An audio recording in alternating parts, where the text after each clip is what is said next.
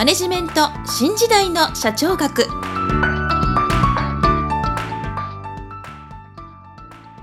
こんにちは。中小企業診断士の六角です。今回はマネジメント新時代の社長学の第3回をお届けしたいと思います。今回も本編に移る前に一つだけ皆様にお聞きいただきたいことがあります。それは少しアカデミックな内容なんですけれども経営学とは何を対象にしているのかということについてご理解いただければと思います。経営というとやはり会社を経営するというように組み合わせて使われることが多いので経営学というと会社のための学問すなわち利益を得るための学問というように考えておられる方が多いのではないかと思います。実はそれは間違っているわけではないのですが経営学はどうやれば利益を得られるのかというよりも組織の活動を最適化するということが目的となっています。ですから経営学の対象というのは組織ということになります。これを株式会社に当てはめると株式会社はたくさんの利益を得ることが目的になっていますので株式会社にとっては経営学というのは利益を最大化するために使われるということになると思います。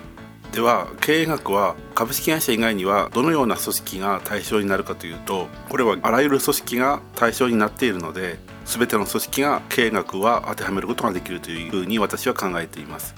例えばドラッカーは1991年に非営利組織の経営という本を出版しておりますけれどもそれによれば経営学の対象は営利組織だけでなく非営利組織も対象としているという趣旨のことを述べています。この非営利組織というのは病院や学校など株式会社ではなくまた営利事業ではない事業を営んでいる組織などが当てはまります。もう一つ分かりやすい例を挙げると作家の岩崎夏美さんが2009年に出版されたもし高校野球の女子マネージャーがドラッカーのマネジメントを読んだらというベストセラーを思い出していただければと思います。この本では主人公の川島みなみが高校野球部のマネージャーになってドラッカーのマネジメントを読みながらその理論をもとにして野球部の成績を上げていくという物語になっていますがこれからもわかるようにドラッカーのマネジメントの理論というのは株式会社だけではなく高等学校の野球部にも当てはまるということです。ではどうして私が今回あえて経営学の対象は組織であるということについてお話ししてきたかというとどうしてもビジネスパーソンは良い業績を上げようとする時にビジネスに視点がいってしまいがちです。でもビジネスというのは大切なものなんですけれども経営者というのは組織をうまく管理してその結果としてビジネスとして業績を上げるというふうに考えないと間違った活動をしてしまいかねないからです。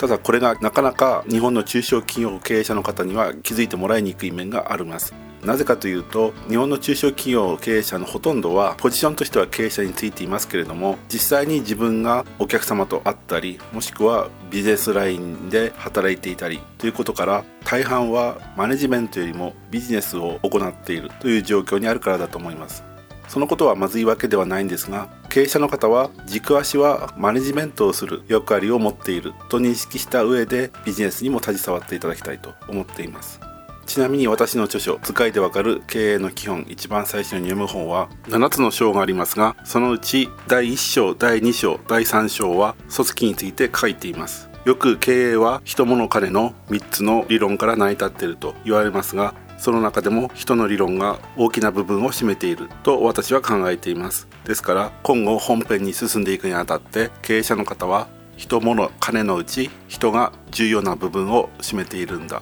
ということでご理解いただきながらお話を聞いていただきたいと思います。以上今回はマネジメント新時代の社長学のプロローグの第3回目として経営学の対象は組織であるということについてお話しいたしました。次回からいよいよ本編に移りたいと思いますのでどうぞ期待してお待ちいただきたいと思います。それではまた来週皆さんのお耳にかかりたいと思います。